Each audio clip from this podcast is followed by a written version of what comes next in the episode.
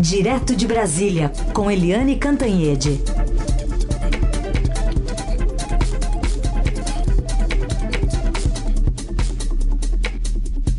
Oi, Eliane, bom dia. Bom dia, Raíssa e Carolina, ouvintes. Oi, Eliane, bom dia.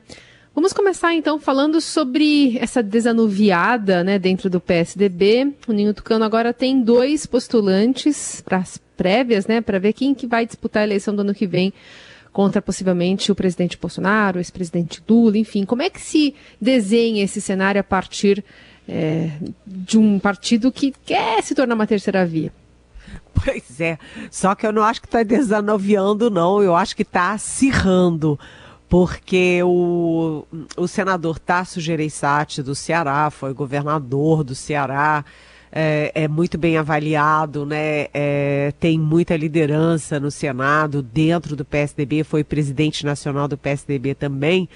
Ao deixar a disputa, a disputa vai ficando mais polarizada, é, bem diretamente entre o governador João Dória de São Paulo e o governador Eduardo Leite do Rio Grande do Sul. Né? Eles estão disputando estado a estado. Né? Por exemplo, Dória, na semana passada, conquistou o diretório de Brasília, do Distrito Federal, mas é é, é pequeno, né? É pequeno. Por exemplo, o, o Eduardo Leite conquistou de Minas, que é poderoso, um dos maiores é, do país.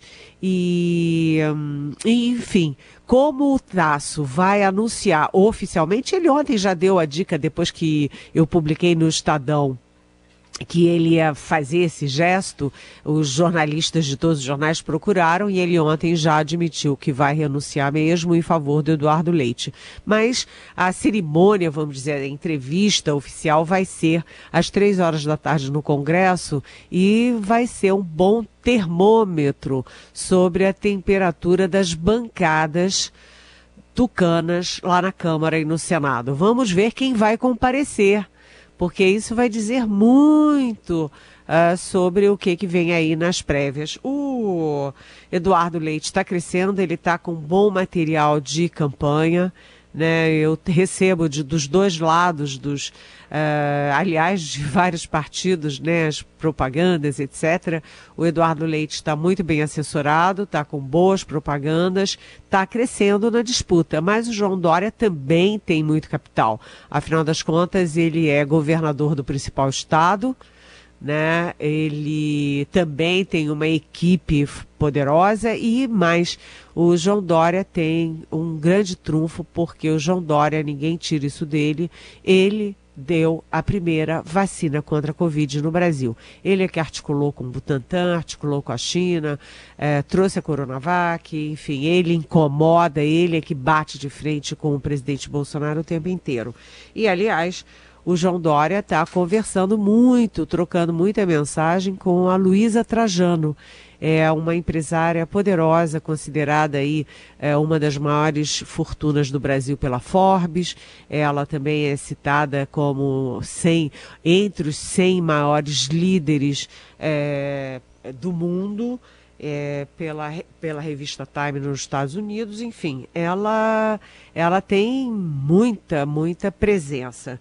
E, aliás, no, essa movimentação toda não está só no PSDB, porque, por exemplo, o Luiz Henrique Mandetta, que é do DEM, e que se lança como opção de terceira via, ele amanhã almoça com o ex-ministro, ex-juiz Sérgio Moro, que está no Brasil, ele está fazendo um curso, está passando um tempo, uma temporada nos Estados Unidos, mas veio ao Brasil exatamente para discutir a sua candidatura. Então, Moro no Brasil, almoçando com Mandetta do DEM.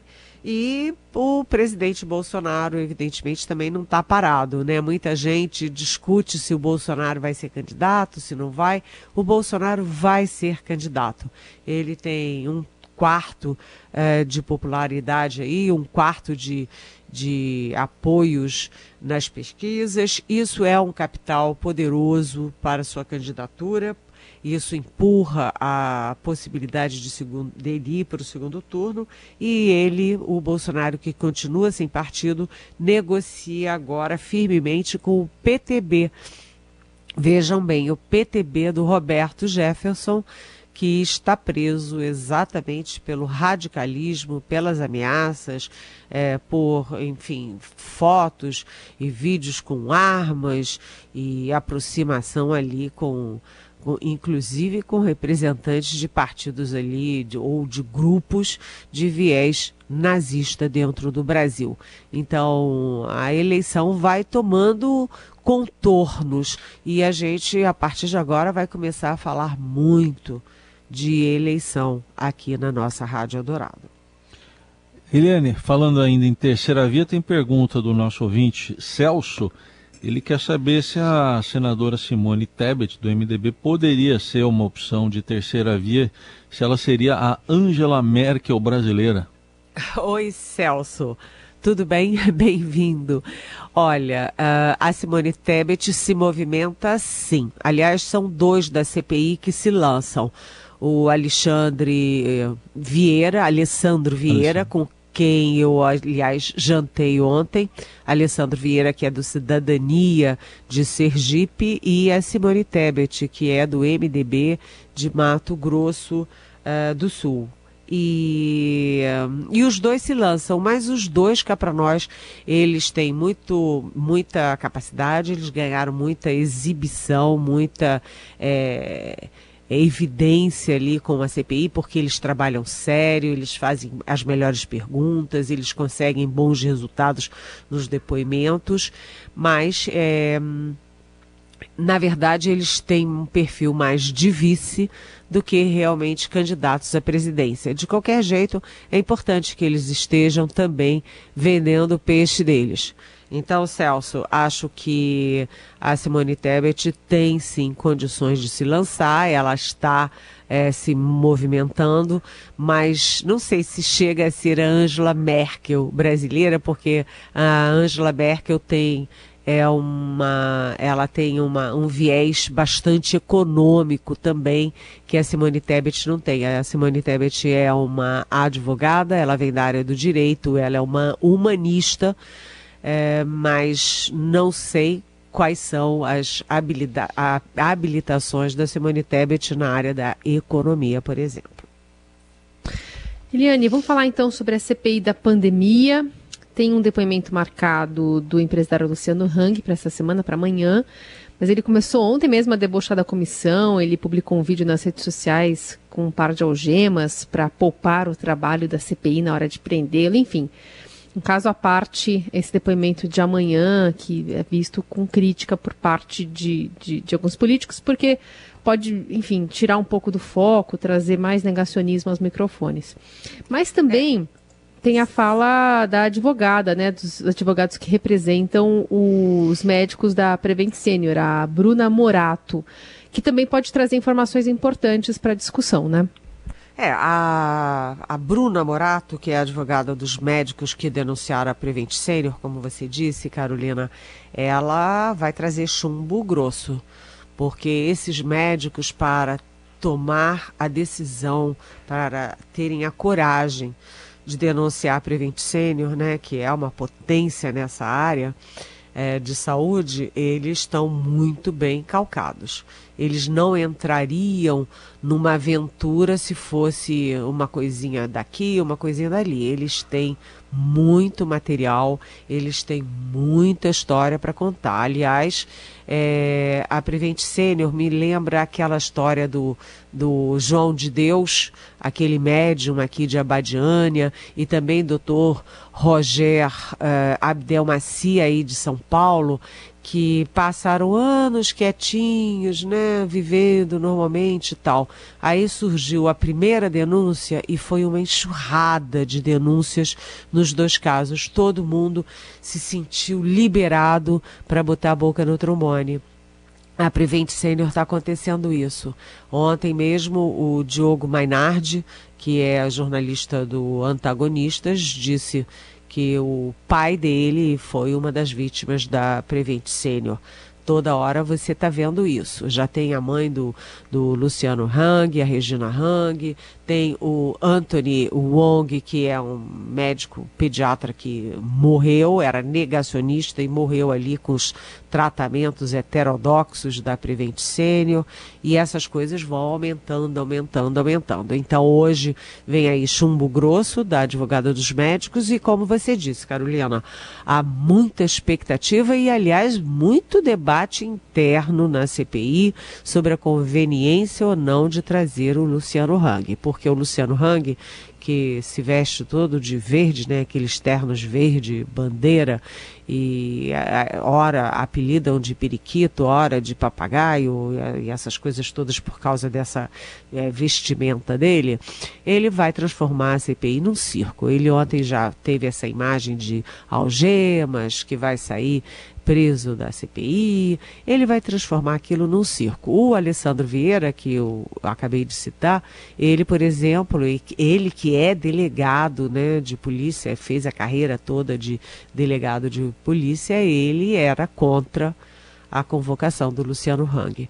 Mas a, a cúpula da CPI está muito determinada nisso, porque o Luciano Hang, além de Prevent Sênior, ele tem outra ponta, que é a ponta do gabinete do ódio, do financiamento das fake news é, é, fake news gravíssima, né? Porque fake news é, no combate à pandemia desqualificando o que é bom e fazendo propaganda do que é ruim na pandemia. Ele tem várias frentes, ele tem até motivo para ser convocado, mas ele vai fazer um circo na CPI. E o Alessandro Vieira, por exemplo, acha que vai ser contraproducente e contra a CPI. Direto de Brasília com Eliane Cantanhede, momento que está todo mundo de olho lá no Senado na CPI da Covid, mas o Senado se mexe para outras coisas, né, Eliane? Que história que é essa de mudar a lei de improbidade, hein? Olha, o Senado tem cumprindo um papel importante, que é o seguinte: a a Câmara passa os jabutis ou passa as boiadas e o Senado é que fica segurando. Então, o Senado, por exemplo, já segurou, aí já obrigou a Câmara a deixar de lado a história do Distritão. O Senado é, acabou com a história da Câmara de refazer, retomar as coligações partidárias e o Senado é, empurrou para as calendas o Código Eleitoral de 900 900 é, artigos que a Câmara aprovou assim de a toque de caixa. E o Senado também foi quem devolveu é, para o presidente Jair Bolsonaro tanto o pedido de impeachment do ministro Alexandre de Moraes do Supremo, quanto aquela flexibilização do marco é, legal da internet que o presidente Bolsonaro queria fazer. Então o Senado vai segurando as pontas, os jabutis e as boiadas, mas neste caso não está acontecendo isso. A Câmara aprovou ah, uma mudança da lei de improbidade, que é uma mudança muito esquisita. O, o, a Câmara tinha discutido durante dois anos e meio em 14 audiências públicas com especialistas, juristas, etc., gente dessa área de improbidade administrativa, um baita projeto atualizando a lei, dando mais é, modernidade à lei. E aí, de repente, não mais que de repente, jogam esse trabalho todo fora e apresentam um substitutivo uh, do deputado Carlos Zaratini do PT. E esse substitutivo também, de repente, no dia para noite, é aprovado por 408 votos no plenário. É, já é uma história esquisita né? E aí é, eu conversei muito com o Dr. Roberto Livianu, que é procurador e é aí o, o líder, né, o chefe do Instituto Não Aceito Corrupção, e ele estava me contando, né, que essa lei da improbidade que veio, esse projeto que veio da Câmara, ia ser aprovado de afogadilho na semana passada, e aí o senador Álvaro Dias conseguiu segurar pelo menos uma semana para conseguir uma audiência pública. Então, essa audiência pública será hoje, já deve até estar sendo, porque ia começar a partir das 9 horas, uma audiência pública com três a favor da nova, do novo projeto e três contra, inclusive o Livianu. E e dependendo disso, pode mudar votos ou não. O fato é que está prevista a votação amanhã de manhã na CCJ e já amanhã à tarde no plenário, rapidinho. Enfim, é bem rapidinho. É, essa mudança na lei de improbidade é, muda os prazos. Por exemplo, os procuradores têm seis meses para investigar, decidir, tomar todas as providências. Ora, seis meses é muito pouco se você tem, por exemplo, uma quadrilha. Se você tem um monte de gente numa prefeitura, por exemplo, e você tem que quebrar o sigilo, você pode receber de, é, informações e provas de fora, é um trabalho exaustivo. Não dá para estabelecer seis meses e ponto. É, e se não der tempo? Né? Além disso, é, a lei cria é, uma punição aos procuradores, vai intimidar os procuradores, porque eles estão sujeitos a uma coisa que não existia na advocacia pública, né? que é pagar os honorários advocatícios se eles, a ação deles for considerada abusiva. Né? Então é assim, olha, ou você faz direitinho do jeito que a gente quer, ou você vai, você que vai ser o culpado. É, tem também é, algumas coisas, como por exemplo, que é o que o Liviano acha mais grave, por exemplo, é que há né, três tipos de improbidade: enriquecimento ilícito, dano ao patrimônio público, viol, é, violação é, dos princípios da administração pública. Mas a nova lei diz que o que não está especificado, citado claramente na lei, não pode ser enquadrado como crime. Então, se você não especificar lá que carteirada é crime, não especificar que furar, que o agente público, o prefeito ou o governador, enfim, furar a fila de vacina para os seus parentes é crime, eles vão poder fazer isso à vontade, porque não será considerado crime. E aí o Livianu disse: olha, as hipóteses de é, violação dos princípios da administração pública são hipóteses infinitas. É, um, é infinito, tem milhões de tipos e aí, como é que você vai especificar milhões de tipos de violações? Né? Então, ele acha que isso é uma forma de proteger os senhores parlamentares, os senhores prefeitos, os senhores gestores públicos. E mais, é, ele também é, critica muito o fato de mudança de, é, na prescrição né, e na, nas penas, né, porque é, a coisa boa da nova lei é que é, aumenta o limite máximo, mas acaba com o limite mínimo. Né? E agora o que era no mínimo oito anos pode passar a ser seis meses, dois meses, um ano, sei lá, qualquer coisa. Então a gente tem que ficar de olho nessa boiada que passou na Câmara e que está passando no Senado também para, é, vamos dizer, proteger os incriminados, os que cometam crime contra a administração pública. Eliane, o Congresso também derrubou ontem aquele veto do presidente à proposta que permitia que partidos políticos se organizem em uma federação pelo tempo de quatro anos, diferente de coligação. E essa derrubada dá uma sobrevida às siglas pequenas, né, que corriam risco de serem extintas. É, é, é isso. É, a coligação ela é muito complicada porque você elege, você vota, você, Carolina, vota num deputado, vamos supor, de esquerda.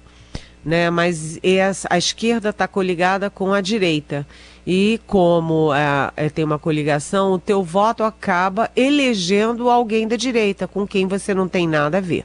Lá no Nordeste, por exemplo, tem muita coligação do PP, do Ciro Nogueira, do Centrão, com o PT o Partido dos Trabalhadores, do Lula, eh, dos sindicatos, etc.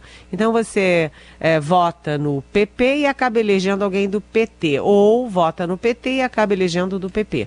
Mas o Senado derrubou a volta das coligações para 2022, mas ficou a federação. E a federação é exatamente para poder manter os partidos menores, tipo Rede, tipo Cidadania, é, PSOL, é, são partidos principalmente da esquerda e que ficariam sem, é, sem condições de, de sobrevivência. Então, é, na verdade, foi um acordo, um acordo de cavalheiros para manter esses partidos e ontem é, eles estavam comemorando é, o veto, a derrubada do veto que o presidente Bolsonaro impôs às federações que, como eu disse, é, favorecem mais a esquerda do que a turma dele, dele Bolsonaro à direita. Muito bem. Então a gente encerra por aqui a conversa com a Eliane Cantanhede, mas ela volta amanhã para ficar de olho e tá sempre atenta, trazendo esses detalhes né, de todas as tramitações, com respeito também a, a, aquelas mudanças que devem colocar talvez mais mulheres e mais negros né, também nas eleições, levando em conta os partidos de olho no fundo eleitoral, né, no, no fundo partidário, também é uma, uma mudança que a gente está de olho se vai mudar alguma coisa para o ano que vem, né, Eliane? É, essa mudança é importante, sabe? Ah, rapidinho, porque o nosso tempo está esgotando, mas é uma mudança importante, porque quando forem é, é, candidatos negros e candidatas mulheres se eleitos, eles vão ter uh, uma cota em dobro para o fundo partidário. Isso é uma mudança importante como estímulo para a diversidade, para, uh, enfim, para mais presença feminina, mais presença uh, de negros na política brasileira. Isso é uma, uma política de inserção que eu sou favorável. Eu acho que o Brasil é um país de muita diversidade e isso tem que estar contemplado na política também. Ou talvez até principalmente na política. Sim. Até porque o Brasil, em relação aos outros países, até da, da América do Sul, América Latina, está ali na, na parte de baixo né, da lista como é, representação de, de mulheres e negros no Congresso. Eliane, obrigada por hoje, viu? Até amanhã. Até amanhã. Um beijão.